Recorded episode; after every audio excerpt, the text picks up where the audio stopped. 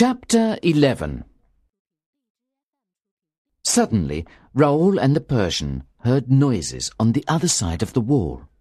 It was Eric's voice. Decide, He shouted. the wedding mass or the requiem mass. The choice is yours, Christine. They heard Christine's voice. She was making a noise of pain. You're frightened of me. Eric said softly. You think I'm evil and dangerous, but I'm not. I just need love, Christine. Love me, and I'll be gentle and good. I promise you it's the truth. Christine did not reply to Eric. There was silence in the next room. Then a bell began to ring. We have a visitor. Eric cried angrily. Who has the courage to come near my house? Wait for me here, Christine. He walked out of the room.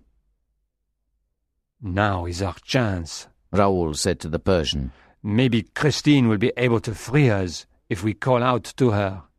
Raoul called her name softly, two or three times. Raoul, She called back. Is it really you? Where are you?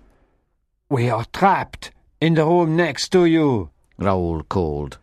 Can you let us out? I can't move. Christine told him. He has tied me up. Then she told them what Eric was planning to do. He says he'll kill everybody if I won't marry him. He says everybody will be dead if I don't agree. He says he'll kill himself too. He's mad, Raoul. Mad with love. Raoul and the Persian were desperate now. They had to escape from the room they were in, and Christine couldn't help them. Then the Persian found the mechanism to open a trapdoor in the room. He pushed it, and the two men escaped. They walked down some stairs and then found themselves in a cellar. There were a lot of barrels in the cellar. This is Eric's wine cellar. Raoul said, Wine. said the Persian thoughtfully. I wonder if it's really wine in those barrels. He broke open one of the barrels and looked inside. The barrel was full of gunpowder. Now I understand. The Persian cried. Eric told Christine that everybody would be dead if she didn't agree to marry him. He's going to blow up the opera house. We've got to warn her. They ran back up the stairs into the torture chamber. Christine! Christine! Raoul shouted. I'm still here. Christine called back. Eric came in a few minutes ago. He said the visitor was dead. I think. I think he killed him, Raoul. I'm frightened. Listen to me. Raoul said. The cellar is full of gunpowder. Eric will blow up the opera house if you don't marry him. Just then, they all heard Eric's footsteps. He came into the room where Christine was. Who are you talking to, my love? He asked her.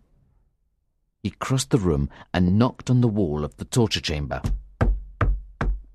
Then he smiled at her.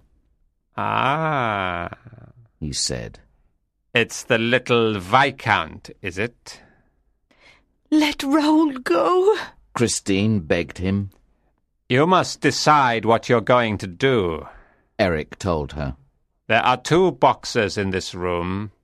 One contains the figure of a grasshopper, and the other a scorpion. You must turn one of them to show what you've decided. If you turn the scorpion, then you agree to marry me. If you turn the grasshopper, then you refuse to marry me. I'll leave you alone while you think about it. Decide, Christine. Decide. Eric walked out of the room. What an evil plan. The Persian said. If she turns the grasshopper, she'll make the gunpowder in the cellar explode. We'll all die, and so will everyone in the opera house. I don't know what to do. Christine cried in despair. A few minutes passed, and then Eric returned to Christine. Well, my love, He asked. what are you going to do?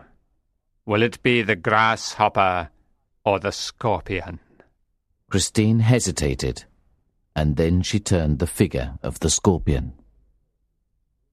Raoul and the Persian waited to see what would happen. They heard a strange noise far below them. Water! The Persian cried. He's flooding the cellar! The sound of the water was clear now. The cellar below the torture chamber was soon full, and the gunpowder was wet. But the water did not stop, and soon it arrived at the torture chamber. Raoul and the Persian began to swim. They swam to the top of the chamber, but there was no way out. They were going to drown. Both men fought against the water, but they began to lose consciousness. The Persian woke up and looked around him. He was lying on a sofa in Eric's house. Eric was standing over him. He could see Christine in the room too. I saved your lives. Eric told him. I did it to please my wife. He handed the Persian a glass. Drink this. He commanded. The Persian drank from the glass and fell asleep. A few days later, the Persian was resting in his apartment. He had read the Paris newspapers. He knew that Raoul's brother was dead. Someone had found his body near the underground lake. Eric's last visitor. The Persian thought sadly. He also knew that Christine and Raoul had disappeared. The newspapers had long articles about the missing couple. The Persian's servant came into the room to say that there was a visitor. A few minutes later, he showed Eric into the room. Murderer! The Persian cried. Why did you kill Raoul's brother? And what have you done with Christine and Raoul? Eric put his hand on his head. He looked ill and tired. I am dying. He said. I came here to see you for the last time, my old friend.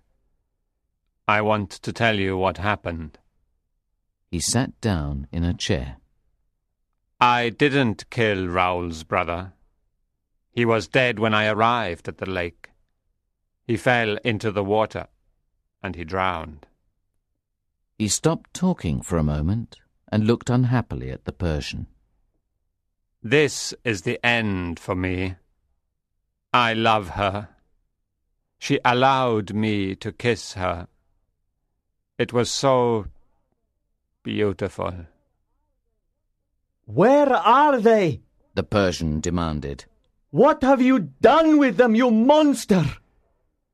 Christine and Raoul are safe. Eric replied. She saved you both, you know. She turned the scorpion because she wanted you both to live. It was so brave of her. She promised to be my wife if I let you both live. And then I kissed her. I was happy, and I wept. It was the first kiss of my life. Even my own mother never kissed me. She just gave me a mask to put over my face. Then she ran away from me. There were tears in Eric's eyes as he told the story. Then I knew what I had to do. I gave her a wedding ring, and I said to her, Take this. It's for you and Raoul. I know you love each other. Then they went away together to a secret place. I'll die soon. But that kiss, it was all my happiness. The Persian looked at his old enemy sadly. He believed everything that Eric had told him. There were tears in the Persian's eyes after his visitor left him.